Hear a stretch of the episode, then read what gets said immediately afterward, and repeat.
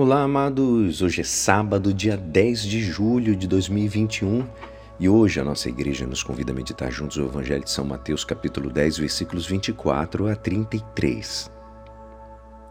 Naquele tempo disse Jesus aos seus discípulos: O discípulo não está acima do mestre, nem o servo acima do seu senhor. Para o discípulo basta ser como seu mestre, e para o servo ser como seu senhor. Se ao dono das casas eles chamaram de Beuzebu, quanto mais os seus familiares. Não tenhais medo deles, pois nada há de encoberto que não seja revelado, e nada há escondido que não seja conhecido. O que vos digo na escuridão, dizei-o à luz do dia.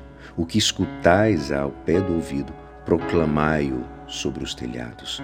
Não tenhais medo daqueles que matam o corpo, mas não podem matar a alma.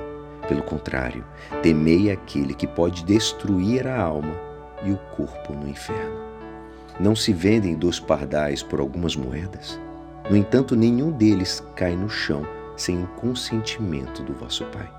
Quanto a vós, até os cabelos da cabeça estão todos contados. Não tenhais medo vós valeis mais do que muitos pardais. Portanto, todo aquele que se declarar ao meu favor diante dos homens, também eu me declararei em favor dele diante do meu Pai que está nos céus. Aquele, porém, que me negar diante dos homens, também eu o negarei diante do meu Pai que está nos céus. Esta é a palavra da salvação. Amados, o discípulo não deve se escandalizar nem ficar surpreso com a incompreensão e com a perseguição por causa de Jesus. Foi o que aconteceu com o Mestre, e o discípulo não tem por que esperar outra coisa. Se perseguiram o Mestre, se o chamaram de Beuzebu, o que farão com seus discípulos? Além disso, o discípulo será como o Mestre. O que isso significa? Significa que a vida de serviço do Mestre deve ser também a do discípulo. O que está oculto será revelado. Inicialmente, o Evangelho era anunciado para um grupo limitado de pessoas. Jesus instrui poucas pessoas, mas esse anúncio, que se restringe inicialmente para os doze, deverá depois ser divulgado em plena luz do dia, sobre o telhado, ou seja, para todos publicamente.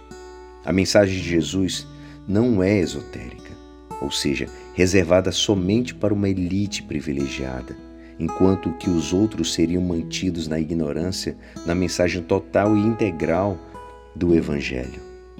Inicialmente, o Evangelho se restringiu a um grupo limitado de doze, mas isso não foi para que eles não eles se apossassem de um conhecimento privilegiado e exclusivo. Pelo contrário, o próprio Jesus diz o que é dito na escuridão deverá ser proclamado sobre os telhados.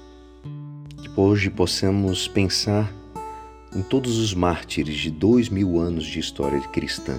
Somente Deus sabe o número dessas pessoas, adultas, crianças, jovens e idosos, que preferiram perder a sua vida, mas não renunciaram à sua profissão de fé. Quanta gente hoje deixa de ser católico e frequenta o mundo do ocultismo ou da religião paralela ou pseudo-cristã mas tenhamos cuidado.